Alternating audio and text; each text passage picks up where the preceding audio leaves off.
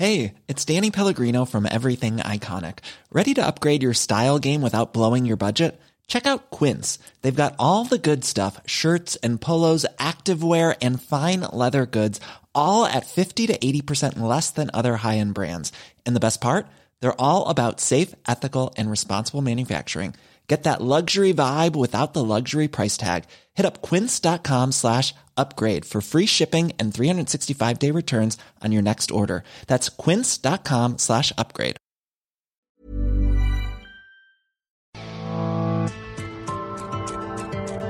El Instituto Nacional Electoral, el INE, recibió dos fuertes señalamientos en menos de 24 horas.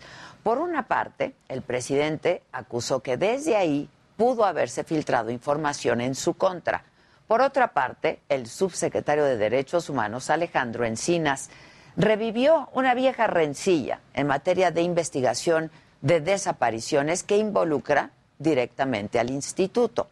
Sobre la información y el video difundidos por el portal Latinus la semana pasada, donde se ve al actual secretario particular del presidente, Alejandro Esquer, depositando dinero en efectivo en el 2017 en un fideicomiso de Morena para los damnificados de los sismos y que después habría sido desviado al partido, el presidente dijo que el caso ya había sido procesado por las autoridades y acusó justo al INE, a la autoridad electoral, de filtrar estas imágenes. Así lo dijo el presidente. Y las tomas de donde está recogiendo el dinero o entregando el dinero, eh, se las pidió el INE y el tribunal al banco. Cinco horas después de este señalamiento contra el INE, vino el de Alejandro Encinas. El subsecretario fue cuestionado sobre los avances en materia de identificación forense y respondió que un gran freno se debe a que el INE les ha negado el acceso a la base de datos biométricos que podría agilizar esa labor. Es Alejandro Encinas.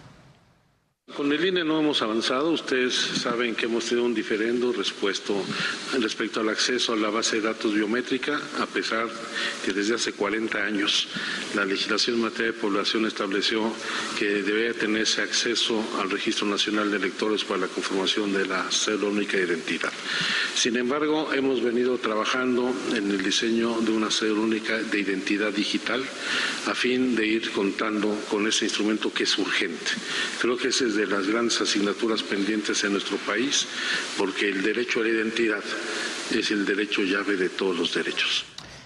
Y es que efectivamente en México no tenemos una cédula de identidad, lo que tenemos es una credencial de elector, que no está en manos del gobierno, sino de este organismo autónomo. Reformar esto sigue pendiente desde hace muchos años. Sin embargo, en el 2020 arreció esta batalla cuando Gobernación solicitó formalmente el acceso a la base de datos del INE, pero el instituto se rehusó, argumentando que por ley no podían darlos. Desde la llegada de esta llamada cuarta transformación, el INE ha sido objeto de críticas, de embates, de descalificaciones. El instituto se ha defendido con los medios a su alcance que pues en definitiva no son comparables con el poder de y desde Palacio Nacional.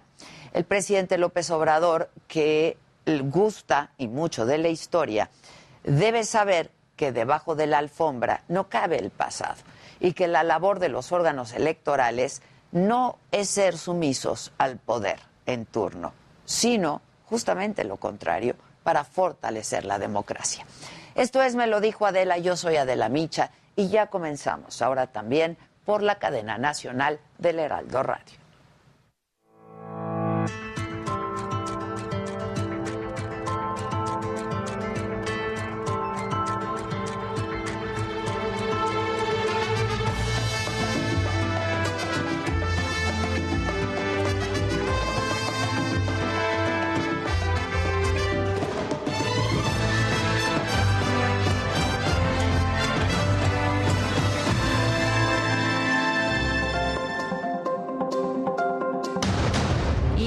La vacunación de refuerzo en seis estados. Los adultos mayores de 60 años recibirán la dosis de AstraZeneca sin importar la vacuna que hayan recibido antes. Para hacerlo no se requiere ningún trámite, solo presentarse con su identificación oficial. Comienza el diálogo de la oposición con la Cuarta Transformación. El secretario de Gobernación, Adán Augusto López, se reunió con el panista Santiago Krill, quien había solicitado un encuentro con el presidente. En Bucareli se alistan encuentros también con representantes del PRI y de otras fuerzas políticas. En privado comparece el fiscal Alejandro Hertzmanero. Lejos de los medios y sin atender cuestionamientos a su salida, el titular de la Fiscalía se reúne con los líderes parlamentarios de la Cámara de Diputados. Avanza contra reloj el Senado. Ricardo Monreal afirma que antes de que concluya este periodo, esperan sacar adelante la regulación sobre la cannabis y la prohibición del matrimonio infantil. Tienen solo una semana para hacerlo. 18 heridos y 5 muertos deja la explosión de un polvorín en la comunidad de Santiago Tenango en Puebla. Además, siete casas cerca del perímetro del estallido resultaron dañadas. Escala la tensión entre Estados Unidos y China. El gobierno de Joe Biden anuncia un boicot a los Juegos Olímpicos de Invierno de Beijing. No enviará ningún representante gubernamental. Esto como medida de presión contra las violaciones a derechos humanos que China ha cometido en contra de minorías étnicas. Hola, ¿qué tal? Muy buenos días. Los saludo con muchísimo gusto. Hoy que es martes, martes 7 de diciembre, y que les damos la bienvenida a todos aquellos a quienes se suman ahora a esta transmisión de Me lo dijo Adela a través de la cadena nacional del Heraldo Radio. ¿Qué pasó hoy en la mañanera? Bueno, para empezar fue desde Zapopan, Jalisco. No hubo sesión de preguntas y respuestas, únicamente información de seguridad del Estado. Hoy martes tocó el pulso de la salud y bueno, pues ya desde ahí inició, porque hoy comienza la aplicación de dosis de refuerzo contra COVID-19 para los adultos mayores de 60 años en seis estados del país, que son Chiapas, Jalisco, Oaxaca, Yucatán, Sinaloa y la Ciudad de México. Se les va a aplicar únicamente AstraZeneca. Además, el subsecretario Hugo López Gatel anunció cambios en el Plan Nacional de Vacunación. Esta vez no va a ser necesario un registro previo para obtener el refuerzo. Así lo dijo López Gatel. No se requiere registro previo, inmediatamente pueden acudir a los eh, centros de vacunación que se indicará solamente con una identificación oficial que permita reconocer su edad como de 60 y más. Y en cada entidad federativa, el operativo Correcaminos, operativo federal, estará anunciando cuáles son los lugares y las fechas específicas de vacunación. Y a pesar de que estuvimos dos semanas consecutivas con aumento en la propagación de COVID-19, como aquí lo hemos comentado día a día, Hugo López Gatel descartó una cuarta ola y dijo que gracias al Plan Nacional de Vacunación es que se redujo la ocupación hospitalaria. La hospitalización, que es el reflejo de la ocurrencia de enfermedad COVID grave, la parte relevante o más relevante de la epidemia, está también en esta trayectoria de descenso. En este momento es una reducción comparativa con la cresta de la segunda ola de 90%. Esto, como ya hemos comentado en varias ocasiones, es sobre todo consecuencia positiva de la vacunación. Y en materia de seguridad, Enrique Alfaro, gobernador de Jalisco, justamente informó que su administración ha logrado bajar la incidencia delictiva luego de que por mucho tiempo su estado se encontraba por encima de la media nacional. Reconoció la presencia de grupos delictivos muy fuertes y pidió al gobierno federal reforzar la seguridad en los límites con Zacatecas, con Michoacán y con Guanajuato. Enfatizó además que tiene buena relación con el presidente López Obrador. Quiero agradecer al gobierno de la República porque en este tema, como decía el presidente, eh, dice que no tenemos diferencias en seguridad y en salud. Yo, yo creo que no tenemos diferencias en muchas cosas. Podemos tener puntos de vista en algunos temas, pero en la agenda de trabajo de seguridad, eh, lo que tengo que expresar, presidente, nuestro agradecimiento porque ha habido solidaridad. No fue fácil el inicio. El inicio del gobierno fue muy duro. En materia de seguridad vivimos momentos difíciles. Bueno, y como no hubo ni preguntas ni respuestas, la mañanera no duró lo que habitualmente dura. Así es que en un minuto, Gerardo Suárez, si nos dices qué más pasó en la mañanera, ¿cómo estás? Adelante, buenos días. Adela, muy buenos días desde Zapopan, Jalisco, donde el presidente Andrés Manuel López Obrador realizó su conferencia matutina y en este espacio inició la vacunación contra COVID-19 de refuerzo para los adultos mayores. En entrevista posterior a esta conferencia realizada en la 15 zona militar, el subsecretario de Prevención y Promoción de la Salud, Hugo López Gatel, descartó que existan riesgos por la combinación de vacunas que se puedan dar entre el esquema inicial y el refuerzo que se va a aplicar de AstraZeneca. El subsecretario explicó que existen ya diversos estudios científicos y que han sido además revisados por agencias globales de salud pública, los cuales descartan que haya algún riesgo a la salud sobre esta combinación. Esto debido a que los adultos mayores han sido vacunados con diversos esquemas iniciales como Pfizer, CanSino, Sinovac y también de AstraZeneca y ahora pues todos van a recibir parejo este refuerzo de la vacuna AstraZeneca. Se estima que se van a suministrar 12 millones de vacunas adicionales para igual número de adultos mayores y esta etapa tomará cerca de dos meses.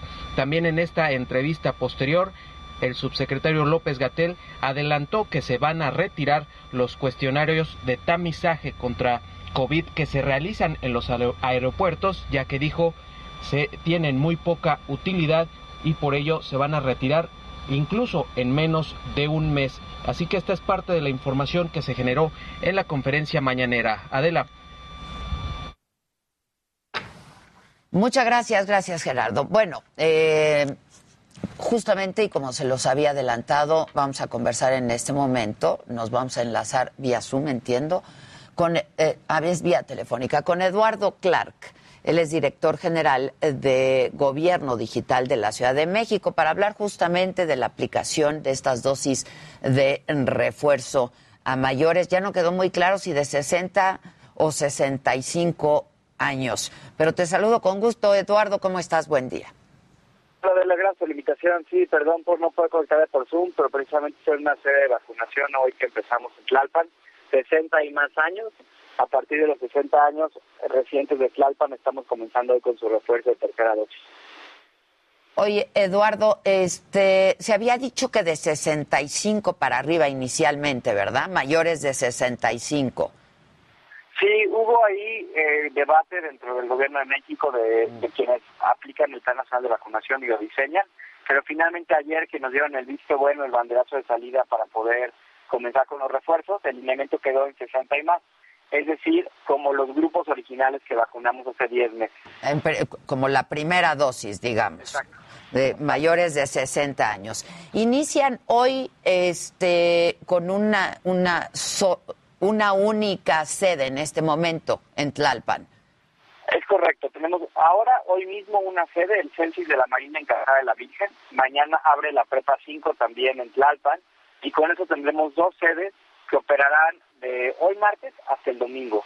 Son cerca de 90 mil personas, una de las 16 alcaldías. Sin embargo, así como lo hicimos en el año pasado, vamos a anunciar este viernes qué alcaldías siguen la próxima semana. El objetivo es tener tres o cuatro que la próxima semana continúen y así en las siguientes cuatro a cinco semanas poder garantizar la vacuna a los 1.5 millones de habitantes de la ciudad que están en este grupo de edad. ¿Están eh, calculando eh, acabar con estos 5 millones, terminar con, eh, con esta tercera dosis en cuánto tiempo más o menos, Eduardo? Es difícil darte una proyección muy concreta derivado de cómo van llegando las vacunas a México, nos van asignando y nosotros decidimos alcaldías. Pero consideramos factible que cuatro a cinco semanas sería algo que veremos posible eh, para poder completar este grupo de. Ya, justo estamos viendo, uh, son imágenes en vivo las que se pueden ver eh, para quienes nos siguen por la televisión o por nuestras redes sociales. eh, lo que está ocurriendo justo en la sede para la vacunación en Tlalpan. ¿Qué tienen que presentar todas aquellas personas que lleguen? Porque también ha habido confusión eh, en ese sentido, Eduardo. Sí, hay tres requisitos muy importantes. El primero es una identificación que muestre que tenemos más de 60 años o 60 años cumplidos. La segunda es un comprobante de domicilio de Tlalpan. No tiene que venir al nombre de la persona que se vacune, es decir, puede ser del lugar donde reside, aunque el nombre sea distinto. Y tercero, que es lo más importante, es poder acreditar que se vacunaron por lo menos hace seis meses completaron su esquema. ¿Con qué lo acreditan, Eduardo? Porque hay muchísima gente que no ha podido eh, pues descargar y tener no su comprobante de, vacunación. Lo acreditan ya sea con el comprobante físico o el digital, pero también es algo que tienen las sedes muy eh, instruido, es que operemos bajo un principio de buena fe. Es decir, si llega alguien a la sede y dice que se vacunó en abril, en mayo, lo vamos a dejar pasar aunque no traiga el papel. Esto sí lo estamos haciendo en un principio de buena fe en este momento y le pedimos a la gente que nos ayude a respetarlo, no solo para evitar aglomeraciones, además, sino porque sí nos han comentado que una parte importante de este refuerzo es que se aplique después de un rato de completar el esquema completo, es decir, si nos acabamos de vacunar la segunda dosis, no va a incrementar casi nada la eficacia de la vacuna si nos aplicamos la tercera dosis. Hay que esperar a que transcurra un tiempo para que podamos tener los beneficios que otorga, que suba otra vez un poco esa efectividad que confiere la vacuna. Estamos conversando con Eduardo Clark, director general de Gobierno Digital aquí en la Ciudad de México. Eduardo, hay mucha inquietud en el sentido de que hubo gente que se aplicó la vacuna Pfizer, por ejemplo, en una primera y segunda dosis, y ahora están aplicando solamente AstraZeneca, ¿es correcto? Sí, independientemente de qué vacuna recibimos, si fue Pfizer, si fue AstraZeneca, Sputnik, Sinovac, CanSino, inclusive la Johnson Johnson o Moderna, cualquiera de las vacunas que se hayan puesto en su esquema de primera y segunda dosis, el refuerzo va a ser con AstraZeneca.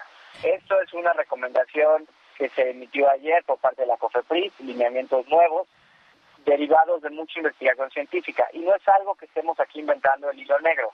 Hay mucha evidencia en el mundo que, por ejemplo, en el caso de Pfizer, que es una vacuna de mRNA, reforzarla con una vacuna de vector viral, como es la vacuna AstraZeneca, inclusive tiene mayor efectividad que tener tres dosis de la misma vacuna de mRNA como es Pfizer. Vacunas como Sinovac, que es la que se aplicó en Tlalpan, Chile ha dejado claro, ellos pusieron refuerzos con AstraZeneca después de aplicar Sinovac, es decir, estamos ya internalizando mucha evidencia internacional que muestra que aplicar AstraZeneca como un refuerzo no solo es efectivo, pero también es seguro. Ya, e incluso mejor, dices, tiene mayor efectividad.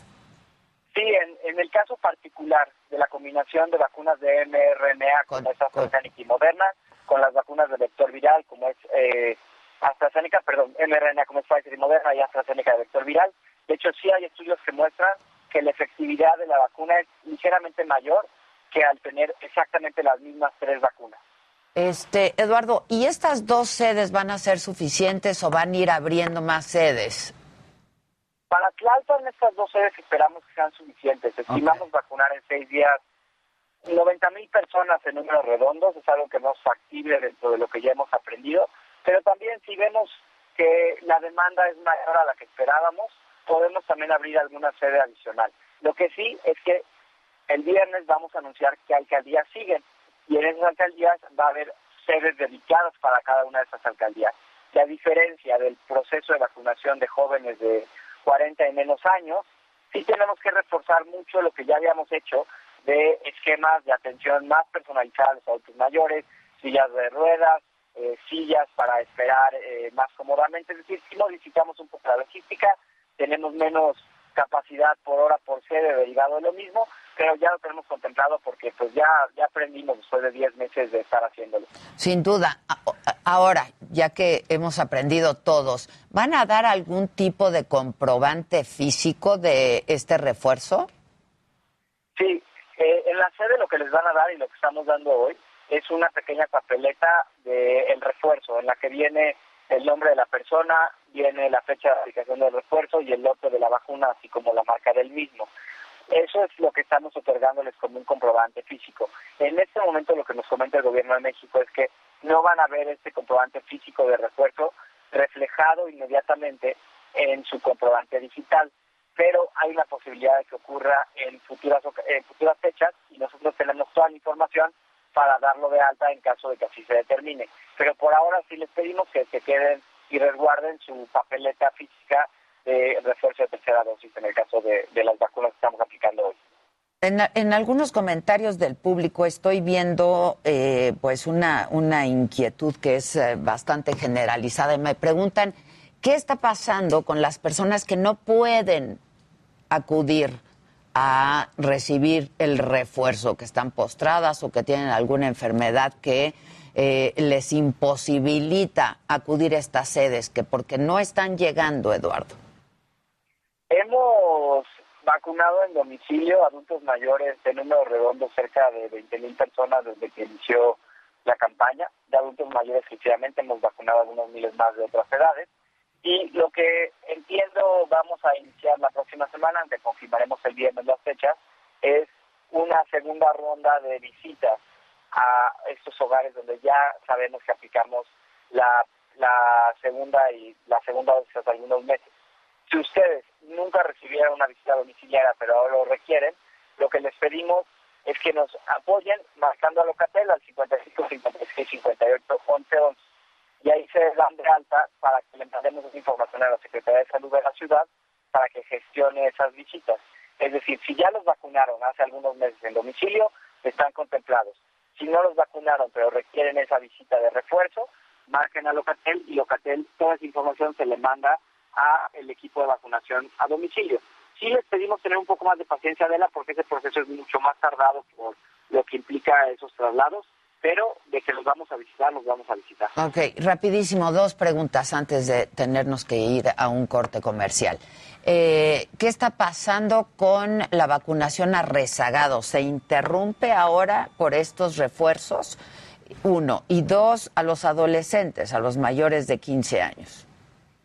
Continúa la atención a rezagos. Tenemos dos sedes que abrieron el día de hoy. Una es en la alcaldía Benito Juárez, el World Trade Center. La otra es precisamente el Census de la Marina, que tiene un área para adultos mayores y un área para rezagados. En estas dos sedes estamos atendiendo rezagados de todas las alcaldías de la ciudad. Estamos atendiendo rezagados de primeras y segundas dosis, tanto de adultos como de jóvenes de 15 a 17. Es decir, si ustedes tienen más de 18 y les falta la primera dosis, acudan a cualquiera de las dos sedes y estamos aplicando AstraZeneca y Sputnik.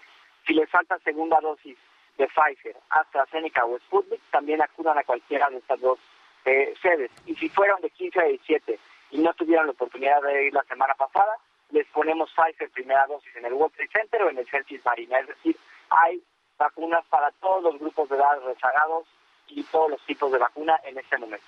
Ya, rapidísimo. Eh, personal médico y eh, docente eh, para obtener su refuerzo.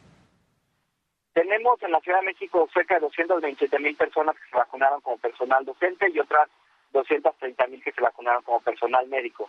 Ellos entendemos que posterior a la conclusión de la etapa de atención a terceras dosis de 60 y más, se van a hacer anuncios. Pero en este momento la prioridad que tenemos y la instrucción que nos han encomendado es atender y completar primero que nada a las personas más vulnerables por edad, que son aquellas mayores de 60. Entonces, les pedimos un poco de paciencia, se van a hacer anuncios tan pronto concluyamos esta etapa de 60 y más.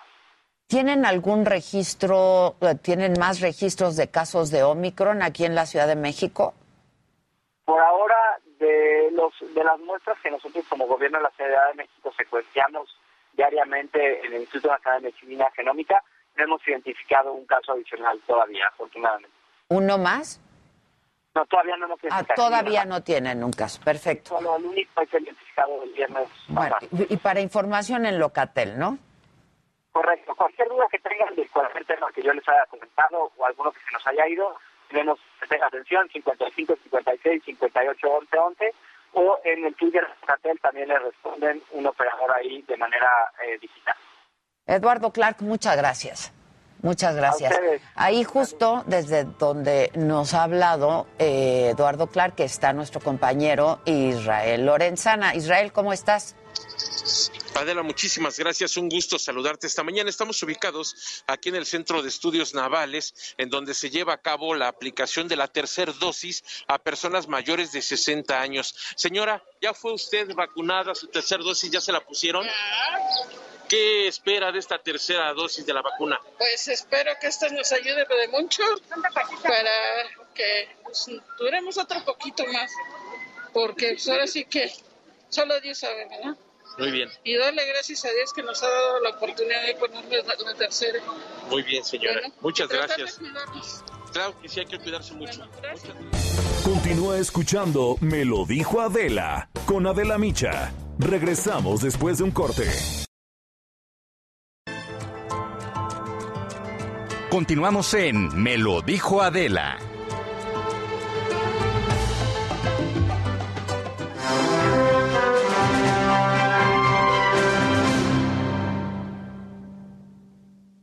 Bueno, pues ahora hacemos contacto, ahora sí vía Zoom, con el doctor Mauricio González, él es médico del Hospital Metropolitano en Nueva York.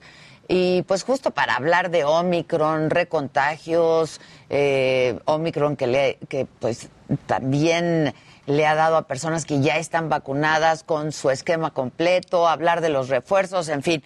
¿Cómo estás, Mauricio, querido? Qué gusto saludarte. Adela, el gusto es mío. Feliz de estar contigo otra vez. Oye, Mauricio, ¿ya te pusiste tú el refuerzo? Por supuesto. Por supuesto. ¿A todo el personal médico ya se lo pusieron? También. En, la red hospitalaria donde trabajo en Nueva York, más del 95% de los trabajadores, al menos de primera línea, ya tienen los, las tres dosis. Ok, buenísimo. Dime algo, este, ¿a ti, ¿tú te pusiste Pfizer o Moderna? Me puse Pfizer. Eh, mi hospital nada más tenía esa. Eh, y todo perfecto. Mis hijos también ya están completamente vacunados. ¿De qué edad es tu hijo de 6? Y de 11. Y de 11 años. Oye, ¿y el refuerzo fue de Pfizer? Exactamente. Ok, es que aquí lo que está pasando es que ya inició eh, esta etapa de refuerzos para las personas mayores de 60 años y el refuerzo que están poniendo solo es de AstraZeneca, aunque el primera, la primera y segunda dosis hayan sido de cualquiera otra vacuna, Pfizer, este, la que haya sido. Pfizer llegó a México, es la única que ha llegado a México que es esta, de estas vacunas mensajeras, digamos. Eh, ¿qué, qué opinión tiene la comunidad científica en Estados Unidos de mezclar estas vacunas? Bueno, la comunidad científica ha expresado, sobre todo los institutos nacionales de salud, eh, Adela, aquí en Estados Unidos, han expresado que este esquema heterólogo de vacunación muy probablemente traiga efectos benéficos a la sociedad. Y también proponen que ante la escasez de vacunas en algunos países, esta pueda ser la vía más rápida y eficiente de vacunar y reforzar a la población entera. Eh, algo que obviamente deja con más certeza a las personas y a los médicos, a los científicos, es cuando tenemos datos duros. Y en Estados Unidos tenemos datos duros de Moderna y Pfizer mostrando un incremento significativo en la cuenta de anticuerpos en personas que reciben estos refuerzos. No solo eso, también tenemos evidencia científica que todavía no es concluyente, pero sugiere mucho y con mucha claridad que es posible que a mayor cantidad de anticuerpos en sangre se incremente la protección contra infección y severidad. Entonces, para responderte tus preguntas, este esquema heterólogo de vacunación es bien visto por la comunidad científica mundial. O sea que otra vez volvemos al inicio, ¿no? De cuando comenzó la vacunación. Hay que ponerse la vacuna, la que haya. Exacto. Bueno, bueno, yo creo que no estamos en el inicio, pero es definitivamente la que haya y sobre todo a la brevedad. A mí me escriben muchas personas y me dicen, voy en dos meses a ponerme. No, no esperes dos meses. Te la tienes que poner absolutamente ahora. ¿Cuánto tiempo tienes que dejar pasar desde la segunda dosis de tu esquema al refuerzo, Mauricio? Porque eso es algo que están diciendo en México, que necesariamente tienen que pasar por lo menos seis meses. Tenemos datos con las vacunas de tecnología de ARN mensajero que seis meses se debe dejar pasar entre la segunda dosis y el refuerzo. En Johnson Johnson, la CDC cambió y dijo, para Johnson Johnson solo tiene que haber pasado dos meses para ponerte el refuerzo. Ahora, Johnson Johnson es una vacuna de una dosis. AstraZeneca, si bien es una tecnología parecida, son dos dosis. Y yo creo que entre dos o seis meses también es un buen número para aplicarse el refuerzo. Ok, entonces no importa la combinación de vacunas, ¿no? Aunque sean de tipo distinto y no importa tampoco, pues casi no importa tampoco eh, el número de meses que tienes que esperar. De dos a seis meses es lo indicado. Totalmente de acuerdo. Porque, digo, Johnson y Johnson no llegó a México. A lo mejor sí importa en el grado de incremento de anticuerpos, Adela, la sangre de las personas con refuerzo, pero eso todavía no lo sabemos y esa incertidumbre ahora no es nuestra prioridad. Nuestra prioridad es empezar con los refuerzos. Ok, ahora, otra cosa que está causando mucha incertidumbre es Omicron. Fauci hace unos minutos eh, acaba de decir que de acuerdo a los más recientes resultados de investigaciones, eh, se sabe que Omicron no es más severa que Delta, por ejemplo. ¿Qué, qué, qué, sabes, Mauricio? ¿Qué saben ustedes de Omicron?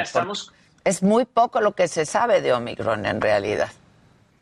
El problema es que es muy poco lo que se sabe y el pánico que se está diseminando en la población latinoamericana es brutal. Y te voy a explicar por qué estamos cometiendo el mismo error que cometimos durante los primeros meses de Delta. Estamos combinando conceptos. Estamos combinando el concepto de infección, transmisión y severidad. Entonces las personas siguen pensando que cada vez que leen un, headline, eh, un titular donde dice que Omicron es más transmisible o incrementa la reincidencia de infecciones, automáticamente piensan en severidad. Eso todavía no lo sabemos y la comunidad científica tiene una esperanza, obviamente basada en evidencia científica, que en las personas vacunadas Omicron no representará un problema grave. Eso hay que esperar para confirmarlo.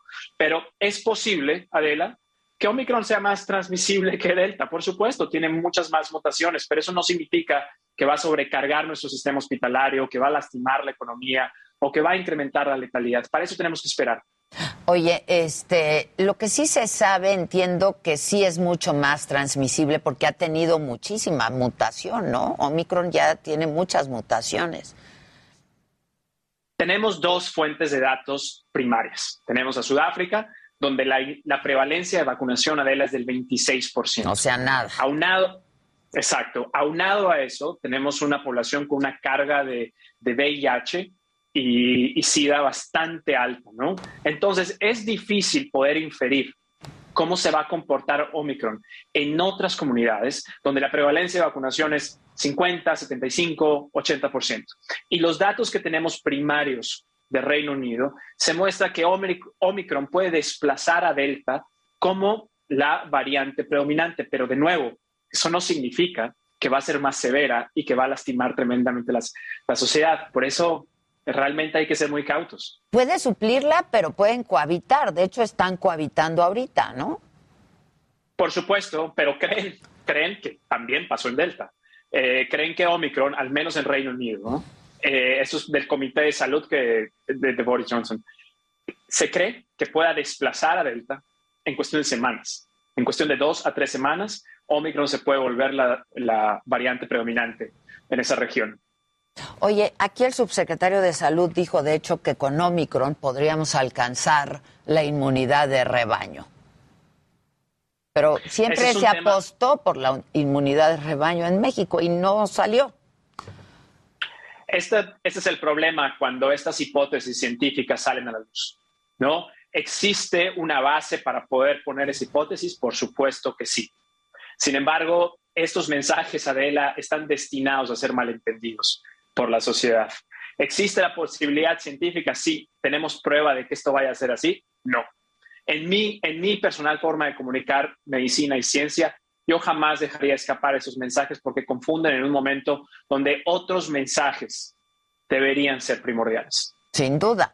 Por ejemplo, seguir usando el cubrebocas, seguir manteniendo sana distancia, ¿no? Pues todo aquello que empezamos a hacer hace prácticamente ya casi dos años.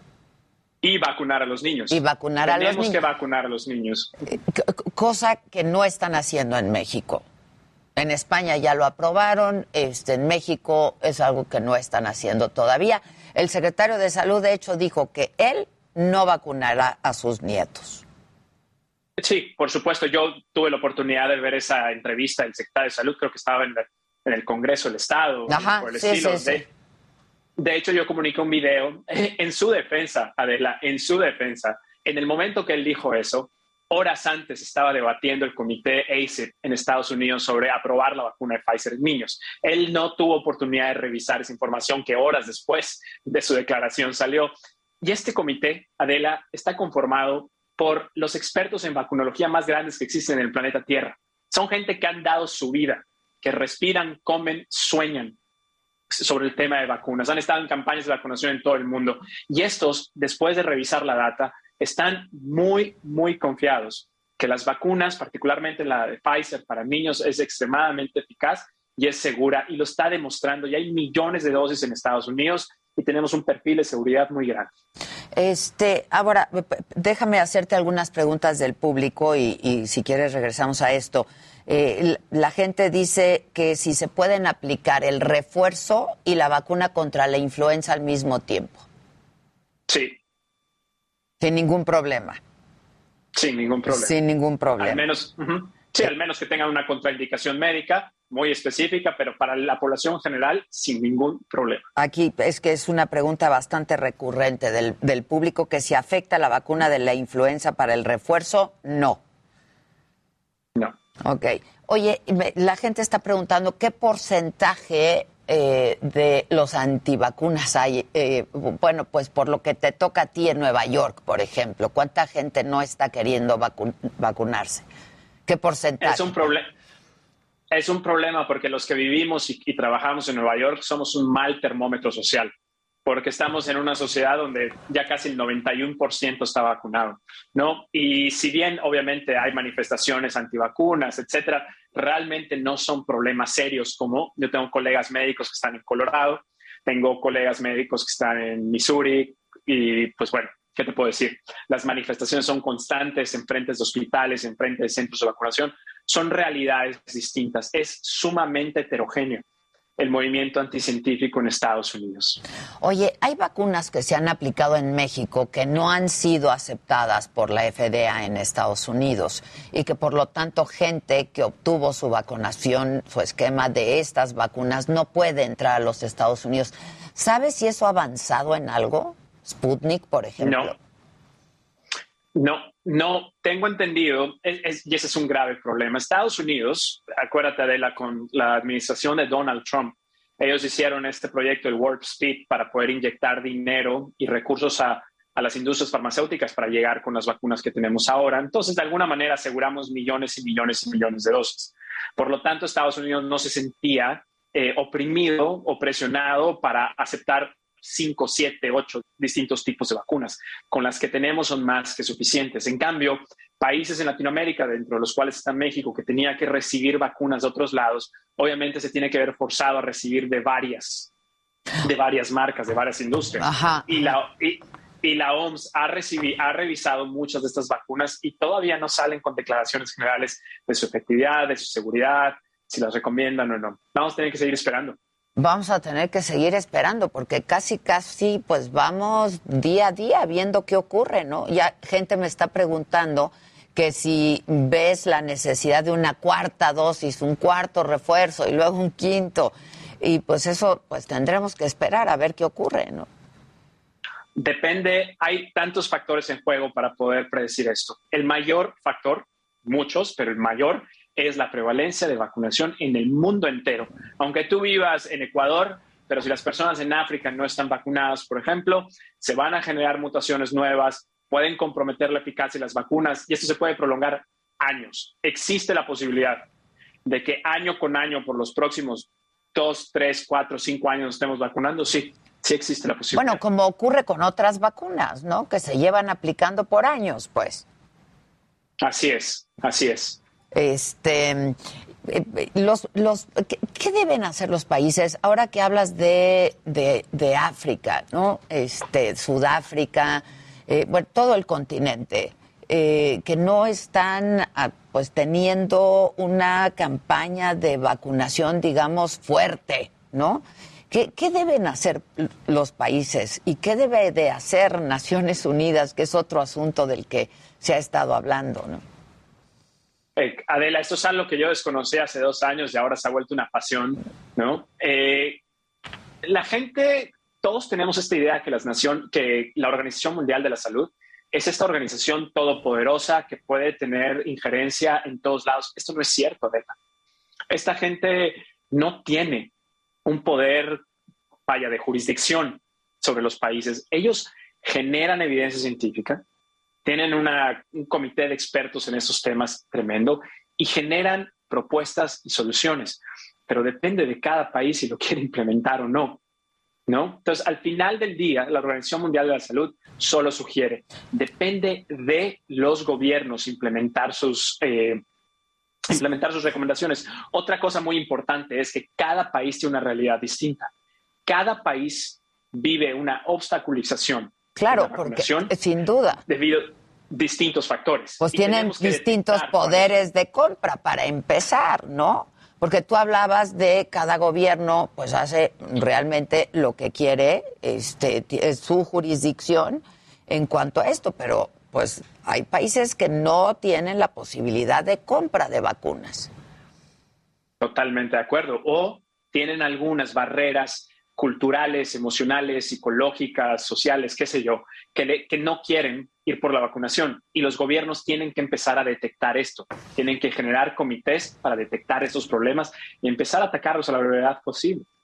Este, déjame ver algunas otras preguntas del público. Este, dice, ah, pues hablan de las secuelas, no solo del COVID, sino de la vacuna. ¿Hay secuelas por la vacuna? Ok. Eh, yo vivo en Estados Unidos y les puedo hablar de los datos que tenemos con las vacunas de Estados Unidos, que es Johnson Johnson. Moderna, Pfizer. Sabemos que entre Moderna y Pfizer es un perfil de seguridad enorme.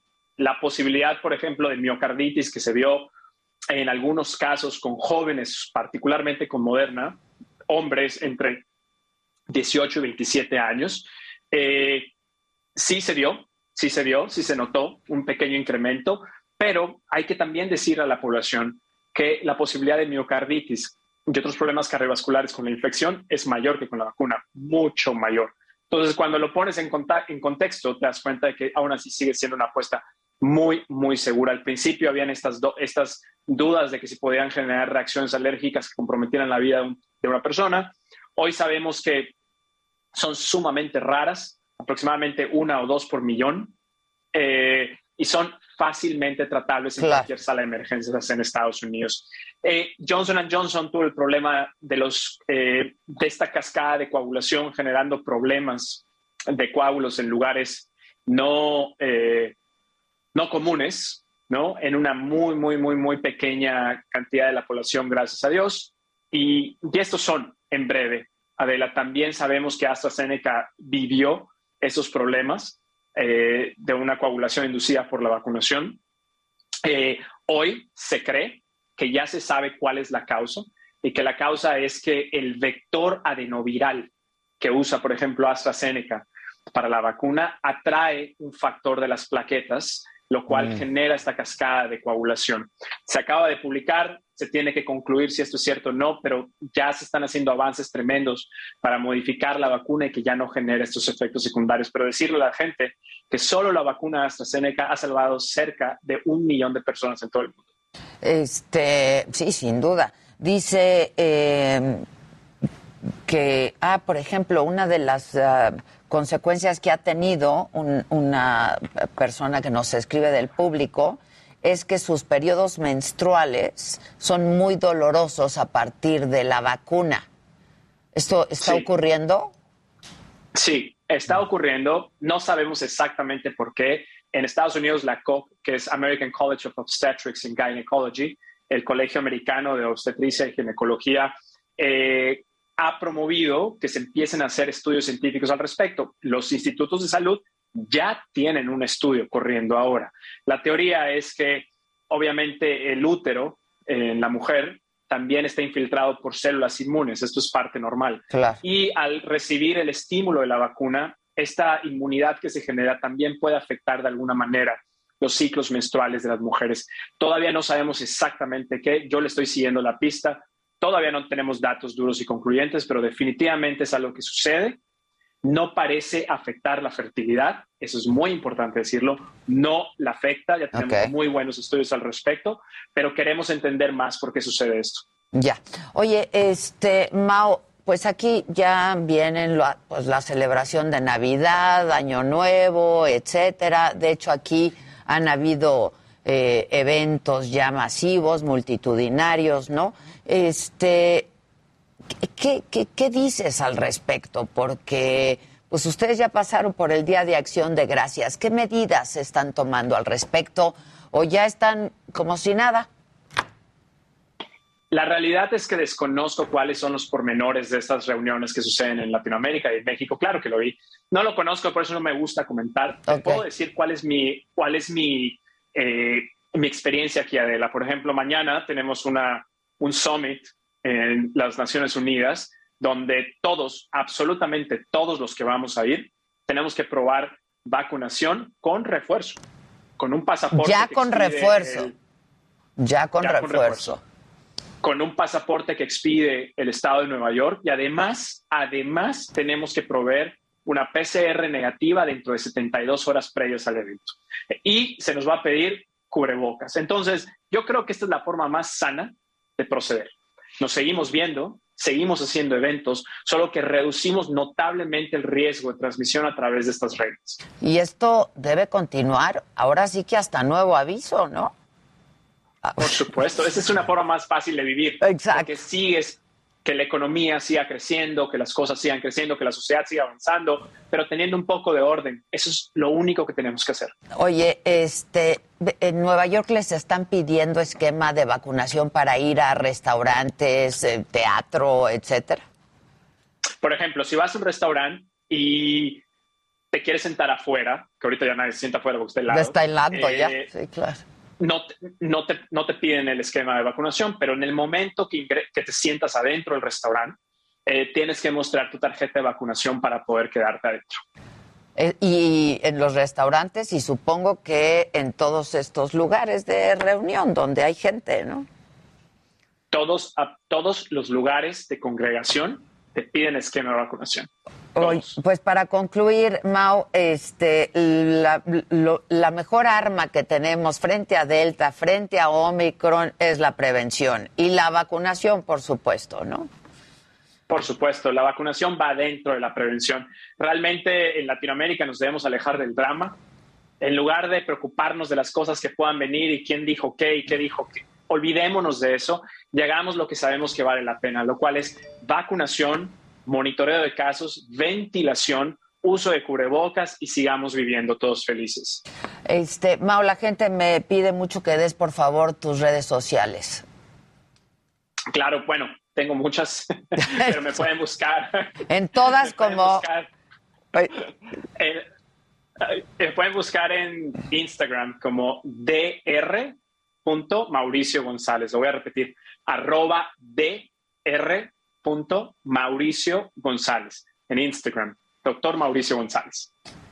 Pues te agradezco como siempre mucho, Mao, este, y qué bueno que insistes en esto, porque de pronto la gente ya la ves, eh, pues con, con, muy relajada, ¿no? Hay, hay mucho relajamiento, ya la gente, pues no trae cubrebocas, ya no hay sana distancia, ¿no? Este, y yo creo que lo importante es insistir en ello. Como siempre te agradezco mucho, te mando un abrazo muy fuerte, te deseo una muy feliz Navidad y un buen año. Estemos en contacto. Gracias, Adela, lo mismo, nos vemos pronto. Te mando un abrazo, gracias, Mau. Eh, vamos a hacer una pausa y regresamos con mucho más esta mañana aquí en Me lo dijo Adela, no se vaya.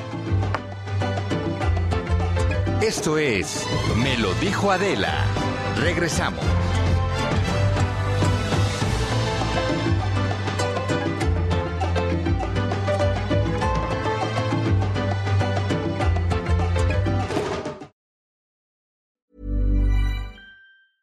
It's that time of the year.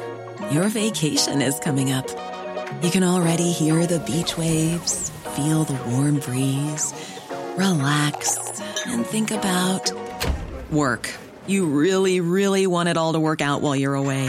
Monday.com gives you and the team that peace of mind. When all work is on one platform and everyone's in sync, things just flow wherever you are. Tap the banner to go to Monday.com.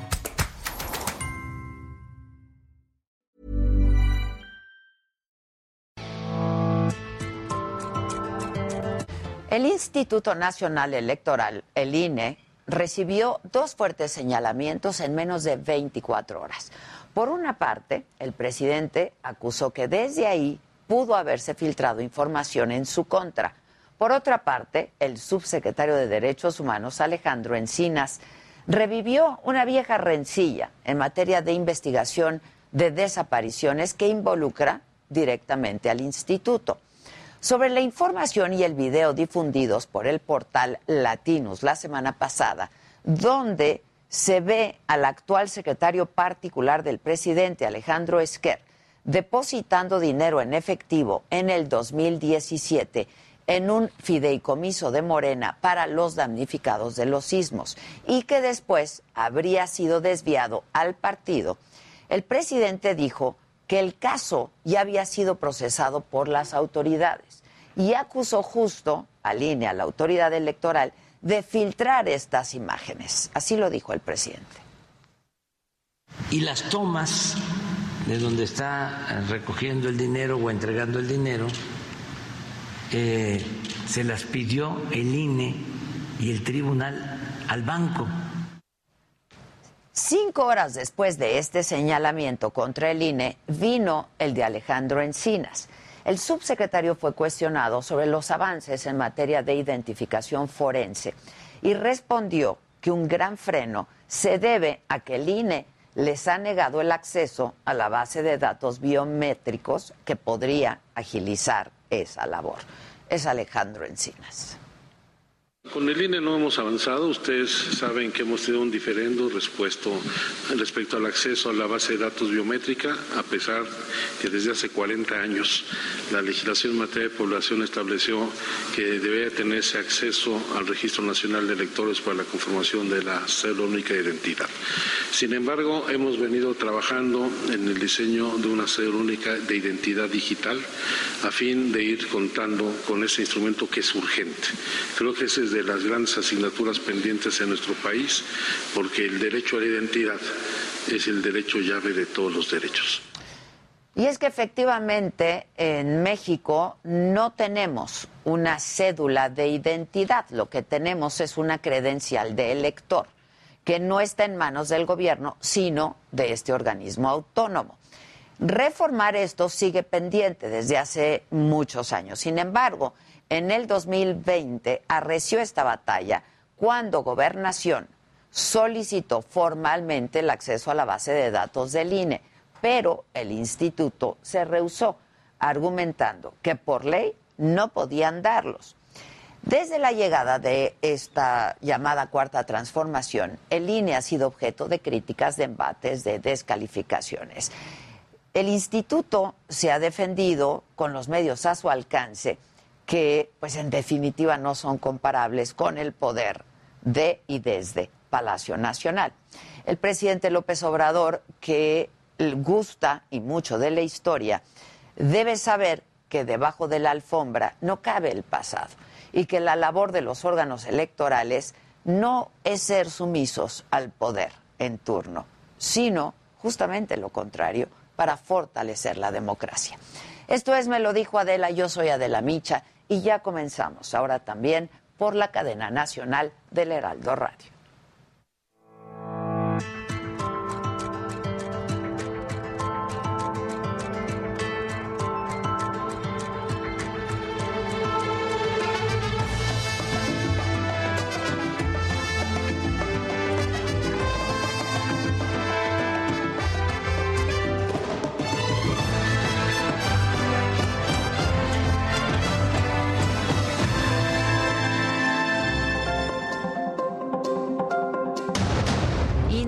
Vacunación de refuerzo en seis estados. Los adultos mayores de 60 años recibirán la dosis de AstraZeneca sin importar la vacuna que hayan recibido antes. Para hacerlo no se requiere ningún trámite, solo presentarse con su identificación oficial. Comienza el diálogo de la oposición con la Cuarta Transformación. El secretario de Gobernación, Adán Augusto López, se reunió con el panista Santiago Krill, quien había solicitado un encuentro con el presidente. En Bucareli se alistan encuentros también con representantes del PRI y de otras fuerzas políticas. En privado comparece el fiscal Alejandro Hertzmanero. Lejos de los medios y sin atender cuestionamientos a su salida, el titular de la Fiscalía se reúne con los líderes parlamentarios de la Cámara de Diputados. Avanza contra reloj el Senado. Ricardo Monreal afirma que antes de que concluya este periodo, esperan sacar adelante la regulación sobre la cannabis y la prohibición del matrimonio infantil. Tienen solo una semana para hacerlo. 18 heridos y 5 muertos deja la explosión de un polvorín en la comunidad de Santiago Tenango en Puebla. Además, siete casas cerca del perímetro del estallido resultaron dañadas. Escala la tensión entre Estados Unidos y China. El gobierno de Joe Biden anuncia un boicot a los Juegos Olímpicos de Invierno de Beijing.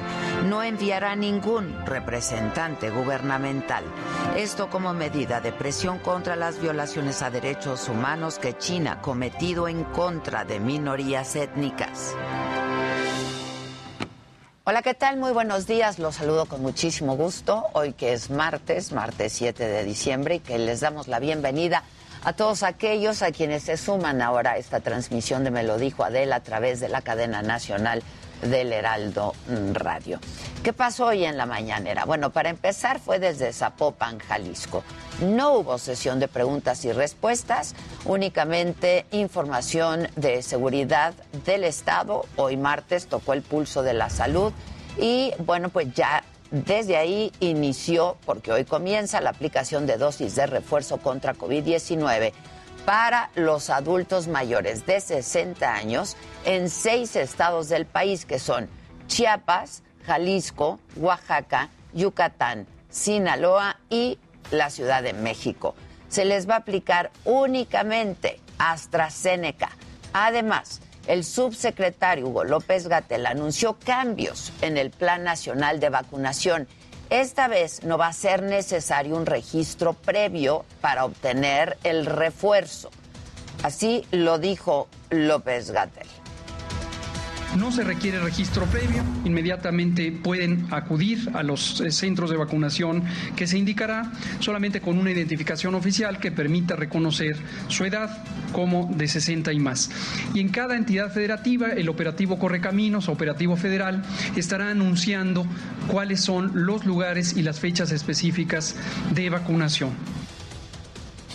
Y a pesar de que estuvimos dos semanas consecutivas con aumento en la propagación de COVID-19, como aquí lo hemos comentado día a día, Hugo López Gatel descartó una cuarta ola y dijo que gracias al Plan Nacional de Vacunación es que se redujo la ocupación hospitalaria. La hospitalización, que es el reflejo de la ocurrencia de enfermedad COVID grave, la parte relevante o más relevante de la epidemia, está también en esta trayectoria de descenso. En este momento es una reducción comparativa con la cresta de la segunda ola de 90%. Esto, como ya hemos comentado en varias ocasiones, es sobre todo consecuencia positiva de la vacunación. Y en materia de seguridad, Enrique Alfaro, gobernador de Jalisco, justamente informó que su administración ha logrado bajar la incidencia delictiva luego de que por mucho tiempo su estado se encontraba por encima de la media nacional. Reconoció la presencia de grupos delictivos muy fuertes y pidió al gobierno federal reforzar la seguridad en los límites con Zacatecas, con Michoacán y con Guanajuato.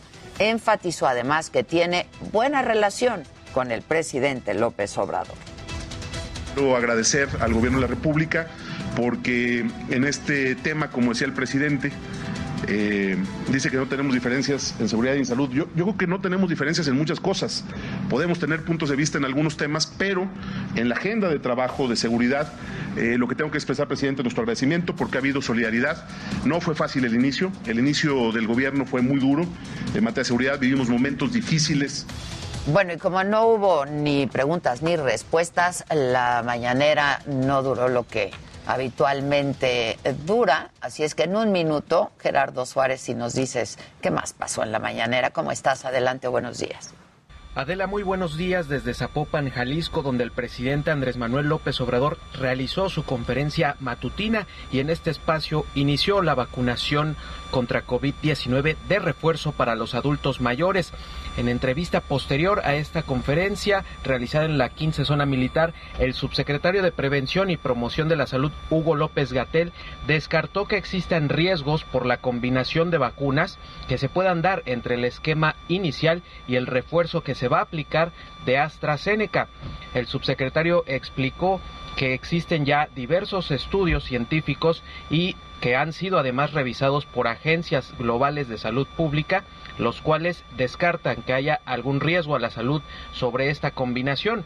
Esto debido a que los adultos mayores han sido vacunados con diversos esquemas iniciales como Pfizer, CanSino, Sinovac y también de AstraZeneca y ahora pues todos van a recibir parejo este refuerzo de la vacuna AstraZeneca. Se estima que se van a suministrar 12 millones de vacunas adicionales para igual número de adultos mayores y esta etapa tomará cerca de dos meses. También en esta entrevista posterior el subsecretario López Gatel adelantó que se van a retirar los cuestionarios de tamizaje contra COVID que se realizan en los aeropuertos, ya que dijo se tienen muy poca utilidad y por ello se van a retirar incluso en menos de un mes. Así que esta es parte de la información que se generó en la conferencia mañanera. Adela.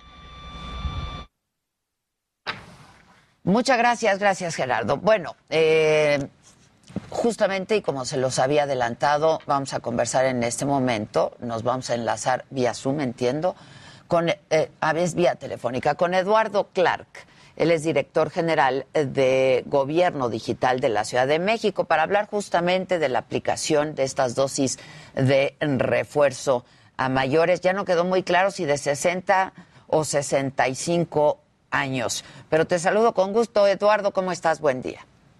Hola, de la gran limitación, sí, perdón por no poder conectar por Zoom, pero precisamente es una sede de vacunación hoy que empezamos en Tlalpan, 60 y más años a partir de los 60 años residentes de Tlalpan estamos comenzando hoy con su refuerzo de tercera dosis.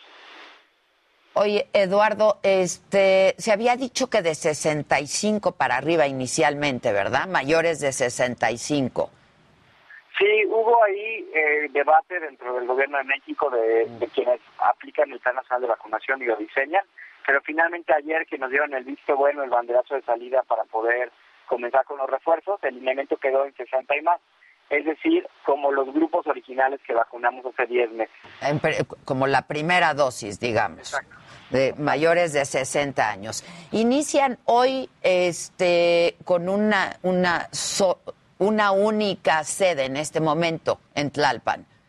Es correcto, tenemos ahora, hoy mismo, una sede, el Censis de la Marina Encargada de la Virgen. Mañana abre la Prepa 5 también en Tlalpan. Y con eso tendremos dos sedes que operarán de hoy martes hasta el domingo. Son cerca de 90 mil personas, una de las 16 alcaldías. Sin embargo, así como lo hicimos en el año pasado, vamos a anunciar este viernes qué alcaldías siguen la próxima semana. El objetivo es tener tres o cuatro que la próxima semana continúen y así en las siguientes cuatro a cinco semanas poder garantizar la vacuna a los 1.5 millones de habitantes de la ciudad que están en este grupo de edad. ¿Están eh, calculando eh, acabar con estos 5 millones, terminar con, eh, con esta tercera dosis en cuánto tiempo más o menos, Eduardo? Es difícil darte una proyección muy concreta derivado de cómo van llegando las vacunas a México, nos van asignando y nosotros decidimos alcaldías. Pero consideramos factible que cuatro a cinco semanas sería algo que, que veremos posible eh, para poder completar este grupo de. Ya, justo estamos viendo, uh, son imágenes en vivo las que se pueden ver eh, para quienes nos siguen por la televisión o por nuestras redes sociales. eh, lo que está ocurriendo justo en la sede para la vacunación en Tlalpan. ¿Qué tienen que presentar todas aquellas personas que lleguen? Porque también ha habido confusión eh, en ese sentido, Eduardo. Sí, hay tres requisitos muy importantes. El primero es una identificación que muestre que tenemos más de 60 años o 60 años cumplidos. La segunda es un comprobante de domicilio de Tlalpan. No tiene que venir al nombre de la persona que se vacune, es decir, puede ser del lugar donde reside, aunque el nombre sea distinto. Y tercero, que es lo más importante, es poder acreditar que se vacunaron por lo menos hace seis meses completaron su esquema. ¿Con qué lo acreditan, Eduardo? Porque hay muchísima gente que no ha podido eh, pues descargar y tener no su comprobante de, vacunación. Lo acreditan ya sea con el comprobante físico o el digital, pero también es algo que tienen las sedes muy eh, instruido, es que operemos bajo un principio de buena fe. Es decir, si llega alguien a la sede y dice que se vacunó en abril, en mayo, lo vamos a dejar pasar aunque no traiga el papel. Esto sí lo estamos haciendo en un principio de buena fe en este momento y le pedimos a la gente que nos ayude a respetarlo, no solo para evitar aglomeraciones, además, sino porque sí nos han comentado que una parte importante de este refuerzo es que se aplique después de un rato de completar el esquema completo, es decir, si nos acabamos de vacunar la segunda dosis, no va a incrementar casi nada la eficacia de la vacuna si nos aplicamos la tercera dosis. Hay que esperar a que transcurra un tiempo para que podamos tener los beneficios que otorga, que suba otra vez un poco esa efectividad que confiere la vacuna. Estamos conversando con Eduardo Clark, director general de Gobierno Digital aquí en la Ciudad de México. Eduardo, hay mucha inquietud en el sentido de que hubo gente que se aplicó la vacuna Pfizer, por ejemplo, en una primera y segunda dosis, y ahora están aplicando solamente AstraZeneca, ¿es correcto? Sí, independientemente de qué vacuna recibimos, si fue Pfizer, si fue AstraZeneca, Sputnik, Sinovac, CanSino, inclusive la Johnson Johnson o Moderna, cualquiera de las vacunas que se hayan puesto en su esquema de primera y segunda dosis, el refuerzo va a ser con AstraZeneca. Esto es una recomendación que se emitió ayer por parte de la COFEPRIS, lineamientos nuevos, derivados de mucha investigación científica. Y no es algo que estemos aquí inventando el hilo negro. Hay mucha evidencia en el mundo que, por ejemplo, en el caso de Pfizer, que es una vacuna de mRNA, reforzarla con una vacuna de vector viral como es la vacuna AstraZeneca, inclusive tiene mayor efectividad que tener tres dosis de la misma vacuna de mRNA como es Pfizer. Vacunas como Sinovac, que es la que se aplicó en Tlalpan, Chile ha dejado claro, ellos pusieron refuerzos con AstraZeneca después de aplicar Sinovac, es decir, estamos ya internalizando mucha evidencia internacional que muestra que aplicar AstraZeneca como un refuerzo no solo es efectivo, pero también es seguro. Ya, e incluso mejor, dices, tiene mayor efectividad. Sí, en, el caso particular de la combinación de vacunas de mRNA con, AstraZeneca y Moderna, con las vacunas de vector viral como es eh, AstraZeneca, perdón, mRNA como es Pfizer y Moderna y AstraZeneca de vector viral. De hecho, sí hay estudios que muestran que la efectividad de la vacuna es ligeramente mayor que al tener exactamente las mismas tres vacunas. Este, Eduardo, ¿y estas dos sedes van a ser suficientes o van a ir abriendo más sedes? Para Tlalpan, estas dos sedes esperamos que sean suficientes. Estimamos vacunar en seis días 90 mil personas en números redondos, es algo que no es factible dentro de lo que ya hemos aprendido, pero también si vemos que la demanda es mayor a la que esperábamos, podemos también abrir alguna sede adicional. Lo que sí es que el viernes vamos a anunciar que alcaldías siguen y en esas alcaldías va a haber sedes dedicadas para cada una de esas alcaldías. La diferencia del proceso de vacunación de jóvenes de 40 y menos años, sí tenemos que reforzar mucho lo que ya habíamos hecho de esquemas de atención más personalizados a los adultos mayores, sillas de ruedas, eh, sillas para esperar eh, más cómodamente. Es decir, si modificamos un poco la logística, tenemos menos capacidad por hora por sede derivado de lo mismo, pero ya lo tenemos contemplado porque pues ya, ya aprendimos después de 10 meses de estar haciéndolo. Sin duda. Ahora, ya que hemos aprendido todos, ¿van a dar algún tipo de comprobante físico de este refuerzo?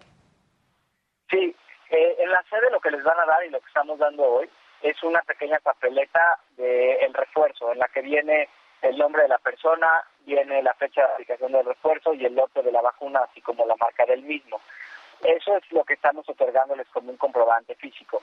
En este momento lo que nos comenta el gobierno de México es que no van a ver este comprobante físico de refuerzo reflejado inmediatamente en su comprobante digital, pero hay una posibilidad de que ocurra en futuras, en futuras fechas y nosotros tenemos toda la información para darlo de alta en caso de que así se determine.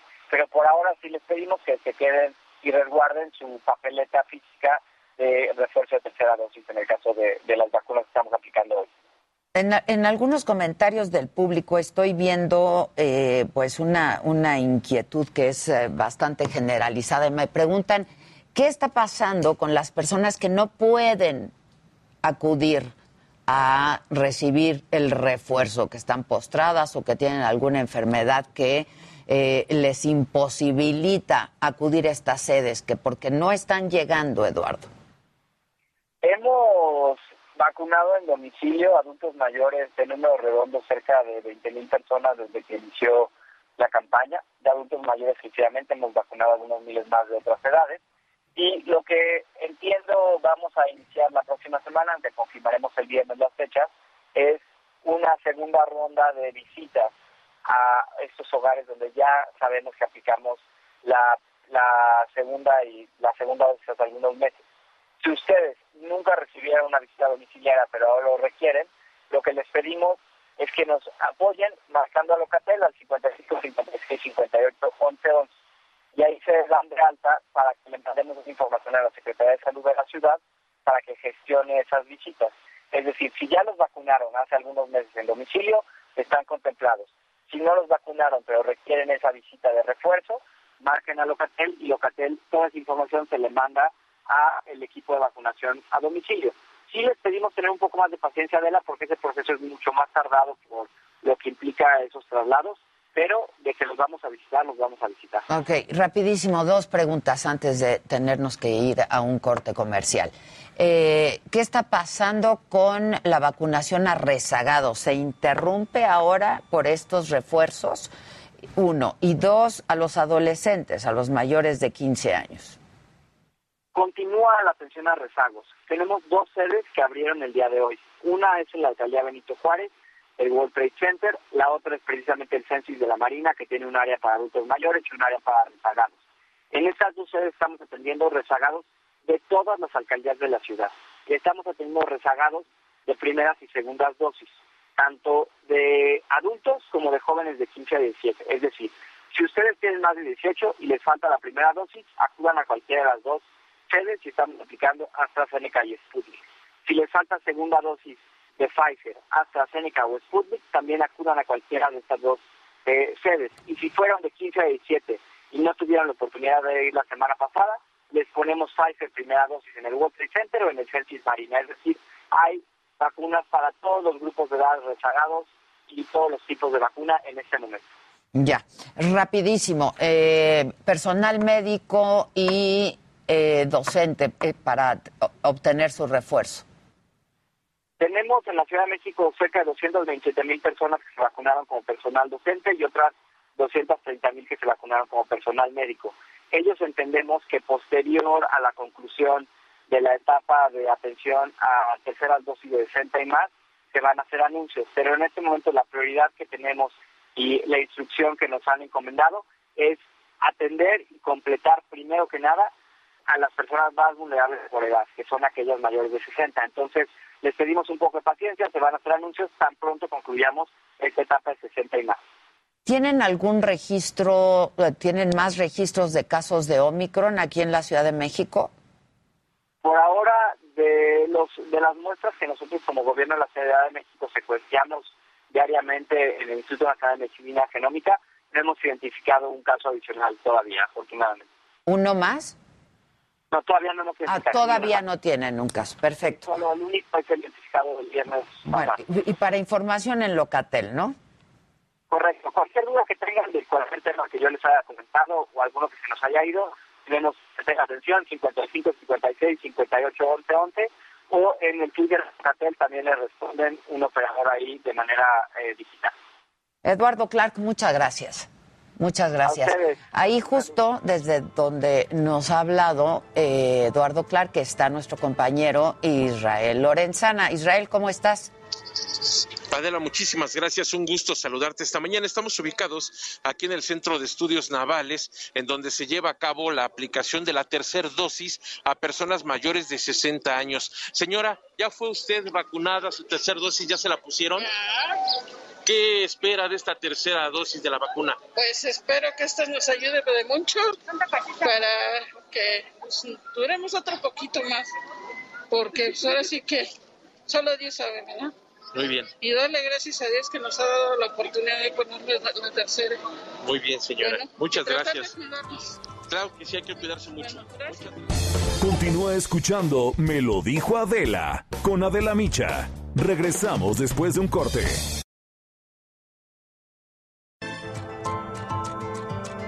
Continuamos en Me lo dijo Adela.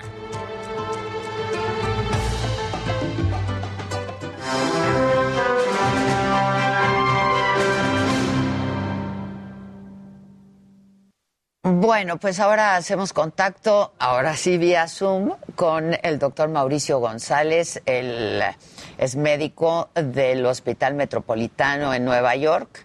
Y pues justo para hablar de Omicron, recontagios, eh, Omicron que, le, que pues también le ha dado a personas que ya están vacunadas con su esquema completo, hablar de los refuerzos, en fin. ¿Cómo estás, Mauricio, querido? Qué gusto saludarte. Adela, el gusto es mío. Feliz de estar contigo otra vez. Oye, Mauricio, ¿ya te pusiste tú el refuerzo? Por supuesto. Por supuesto. ¿A todo el personal médico ya se lo pusieron? También. En, la red hospitalaria donde trabajo en Nueva York, más del 95% de los trabajadores, al menos de primera línea, ya tienen los, las tres dosis. Ok, buenísimo. Dime algo, este, ¿a ti, ¿tú te pusiste Pfizer o Moderna? Me puse Pfizer. Eh, mi hospital nada más tenía esa. Eh, y todo perfecto. Mis hijos también ya están completamente vacunados. ¿De qué edad es tu hijo de 6? Y de 11. Y de 11 años. Oye, ¿y el refuerzo fue de Pfizer?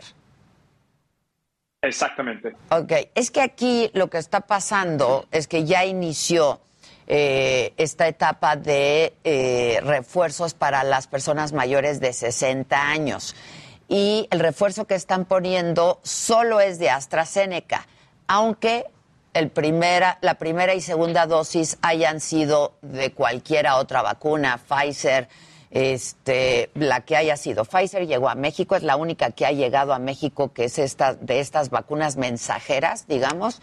Eh, ¿qué, qué opinión tiene la comunidad científica en Estados Unidos de mezclar estas vacunas?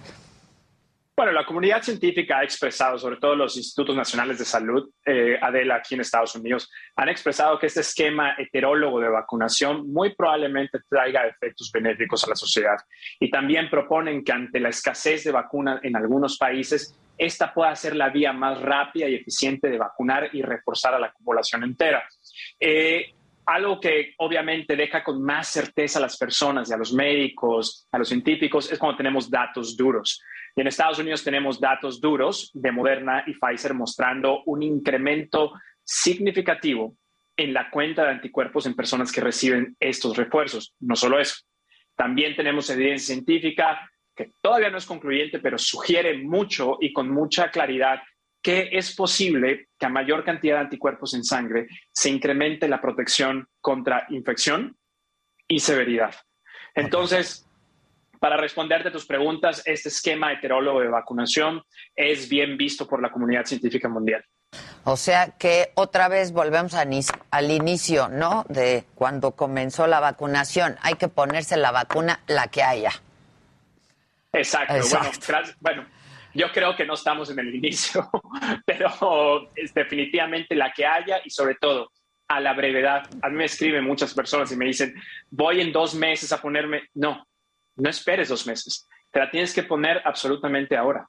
¿Cuánto tiempo tienes que dejar pasar desde la segunda dosis de tu esquema al refuerzo, Mauricio? Porque eso es algo que están diciendo en México, que necesariamente tienen que pasar por lo menos seis meses. Tenemos datos con las vacunas de tecnología de ARN mensajero que seis meses se debe dejar pasar entre la segunda dosis y el refuerzo. En Johnson Johnson, la CDC cambió y dijo, para Johnson Johnson solo tiene que haber pasado dos meses para ponerte el refuerzo. Ahora, Johnson Johnson es una vacuna de una dosis. AstraZeneca, si bien es una tecnología parecida, son dos dosis. Y yo creo que entre dos o seis meses también es un buen número para aplicarse el refuerzo. Ok, entonces no importa la combinación de vacunas, ¿no?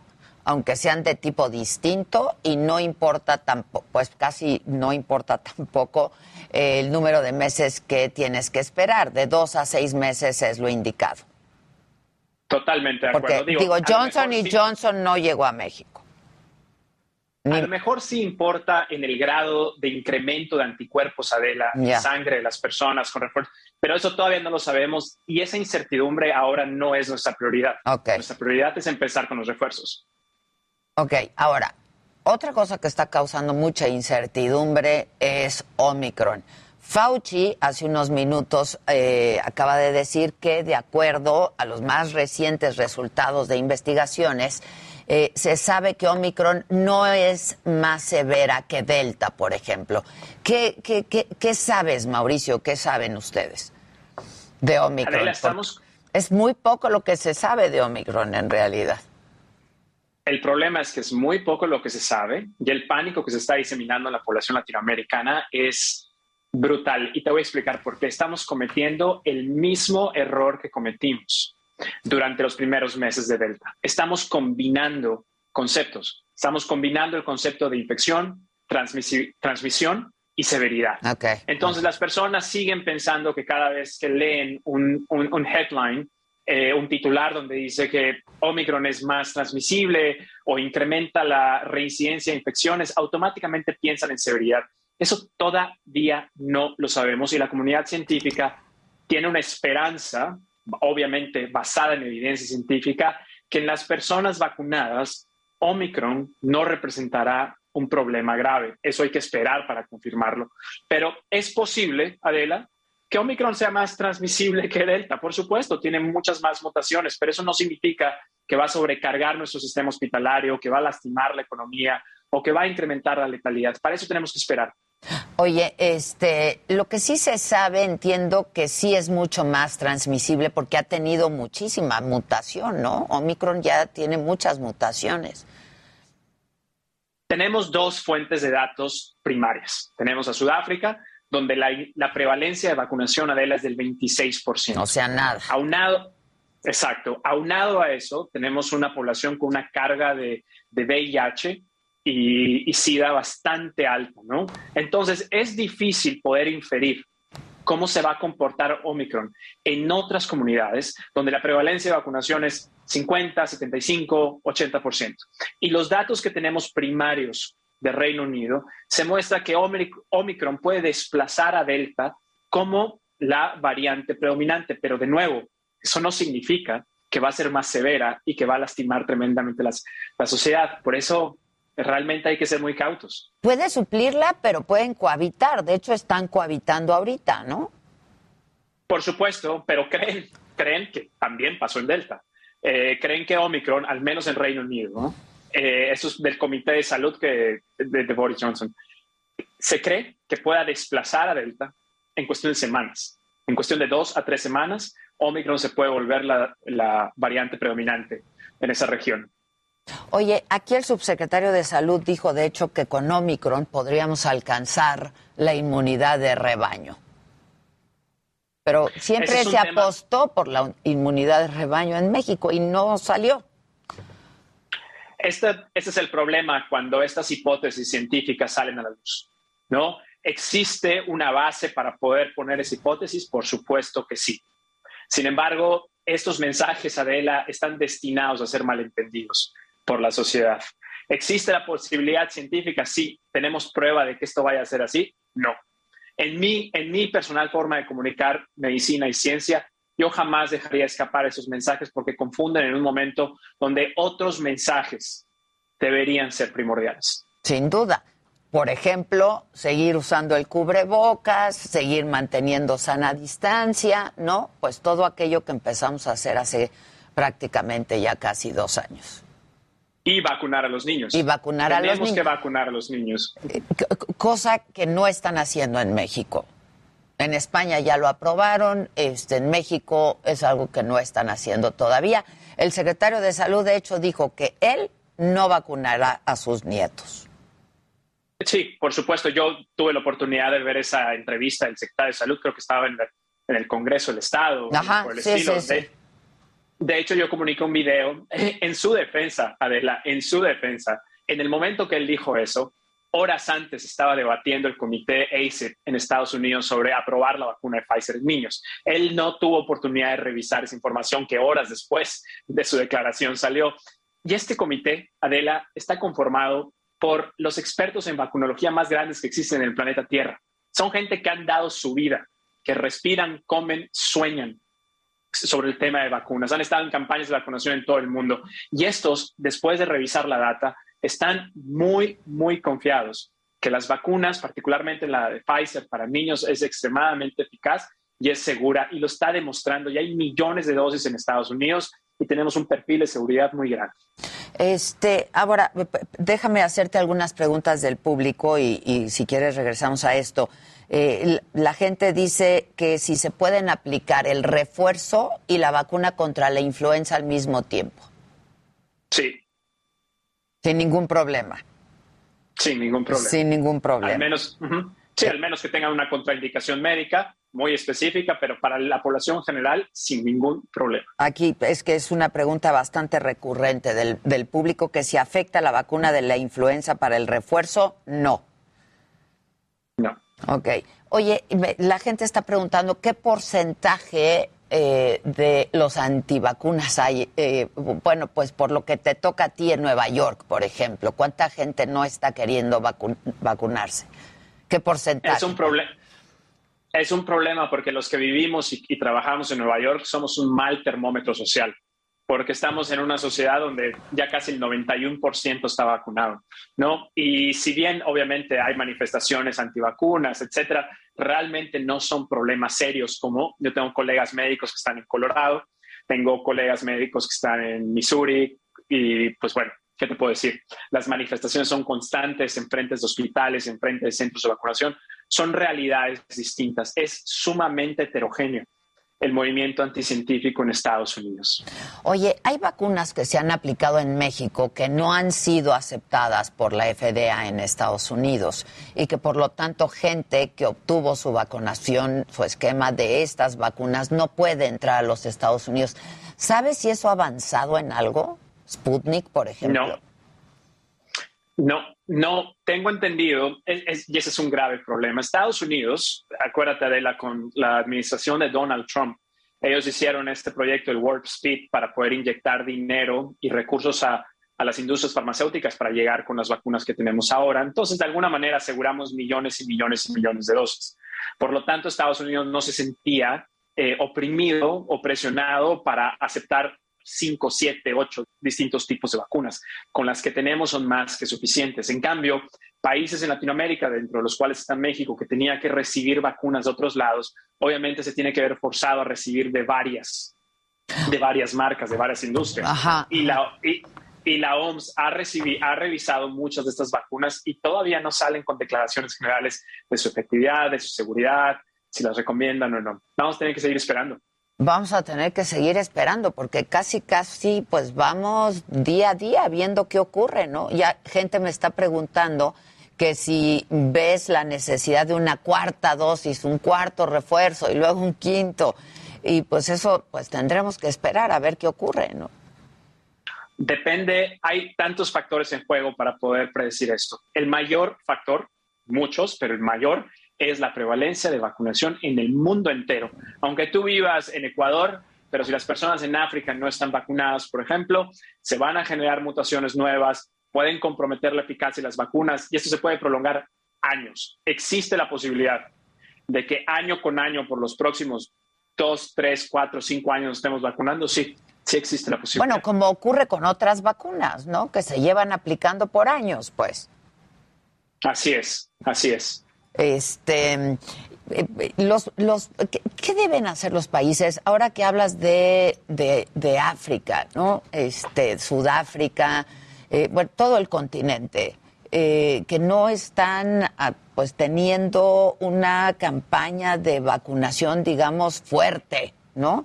¿Qué, ¿Qué, deben hacer los países y qué debe de hacer Naciones Unidas, que es otro asunto del que se ha estado hablando, ¿no?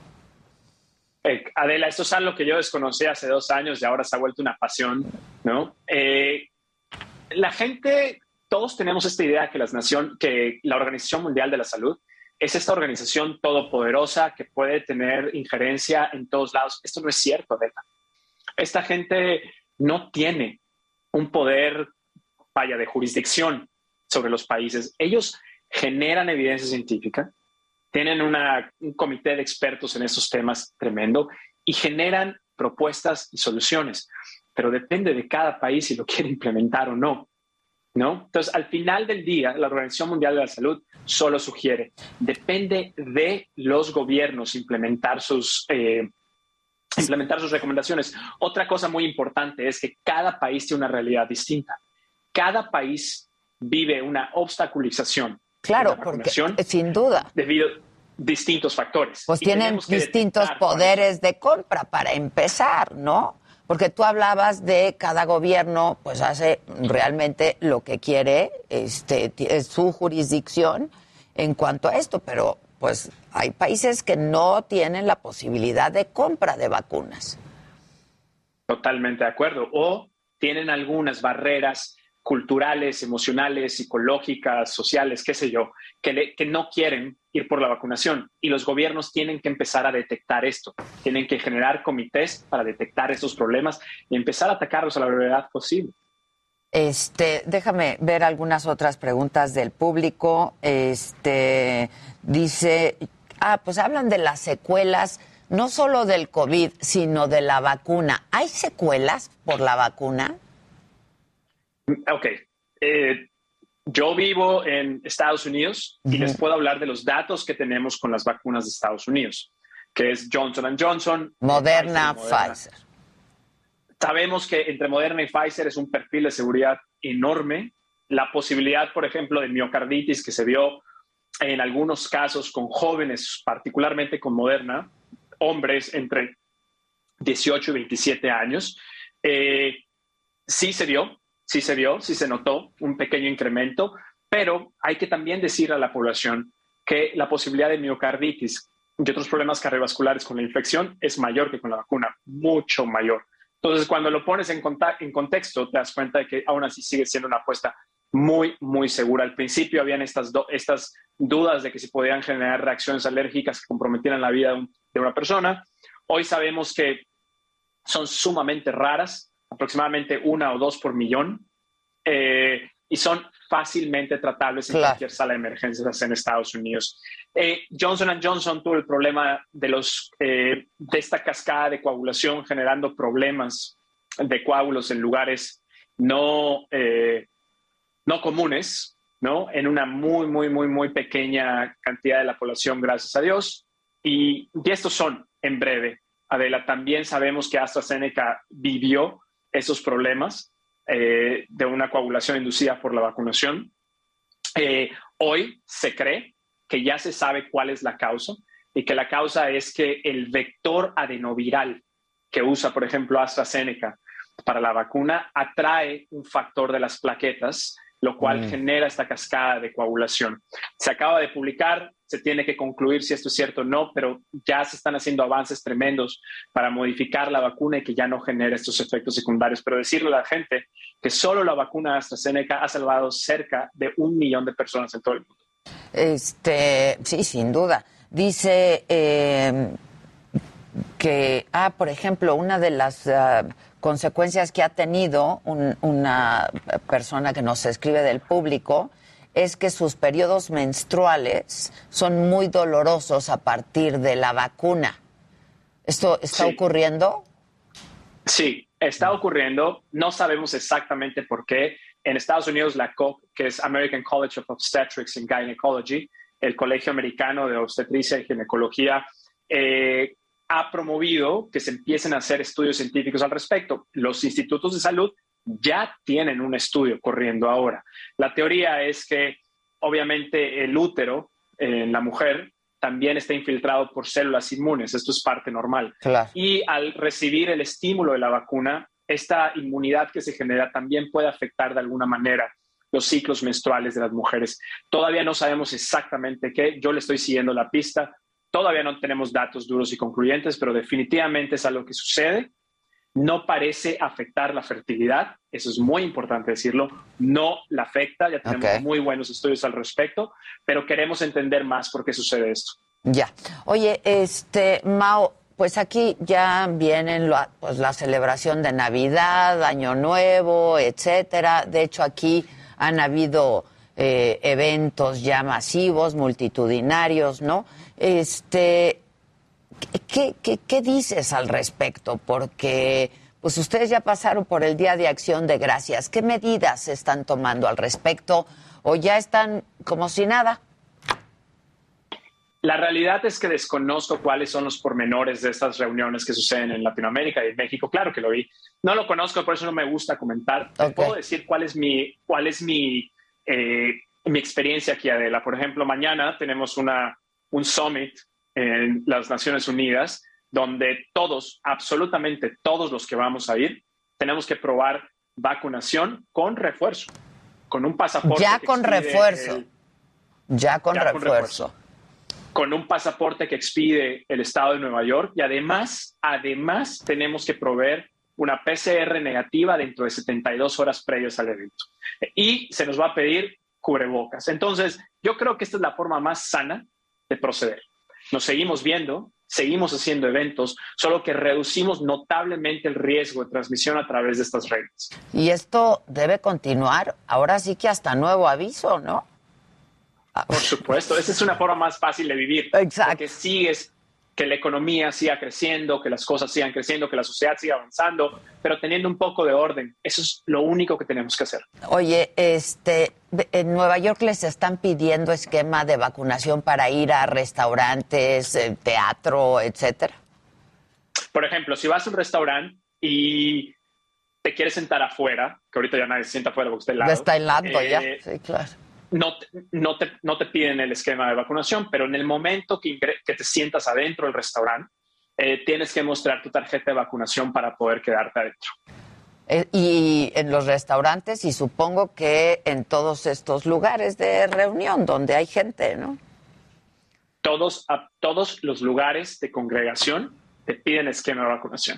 Hoy, pues para concluir, Mau, este, la, la, mejor arma que tenemos frente a Delta, frente a Omicron, es la prevención y la vacunación, por supuesto, ¿no? Por supuesto, la vacunación va dentro de la prevención. Realmente en Latinoamérica nos debemos alejar del drama. En lugar de preocuparnos de las cosas que puedan venir y quién dijo qué y qué dijo qué, olvidémonos de eso y hagamos lo que sabemos que vale la pena, lo cual es vacunación, monitoreo de casos, ventilación, uso de cubrebocas y sigamos viviendo todos felices. Este, Mau, la gente me pide mucho que des por favor tus redes sociales. Claro, bueno, tengo muchas, pero me pueden buscar. En todas como eh, me pueden buscar en Instagram como dr. Mauricio González. Lo voy a repetir, arroba dr. Mauricio González en Instagram, doctor Mauricio González. Pues te agradezco como siempre mucho, Mao, este, y qué bueno que insistes en esto, porque de pronto la gente ya la ves, eh, pues con, muy relajada, ¿no? Hay, hay mucho relajamiento, ya la gente, pues no trae cubrebocas, ya no hay sana distancia, ¿no? Este, y yo creo que lo importante es insistir en ello. Como siempre te agradezco mucho, te mando un abrazo muy fuerte, te deseo una muy feliz Navidad y un buen año. Estemos en contacto. Gracias, Adela, lo mismo, nos vemos pronto. Te mando un abrazo, gracias, Mau. Eh, vamos a hacer una pausa y regresamos con mucho más esta mañana. Quien me lo dijo, Adela, no se vaya. Esto es Me lo dijo Adela. Regresamos.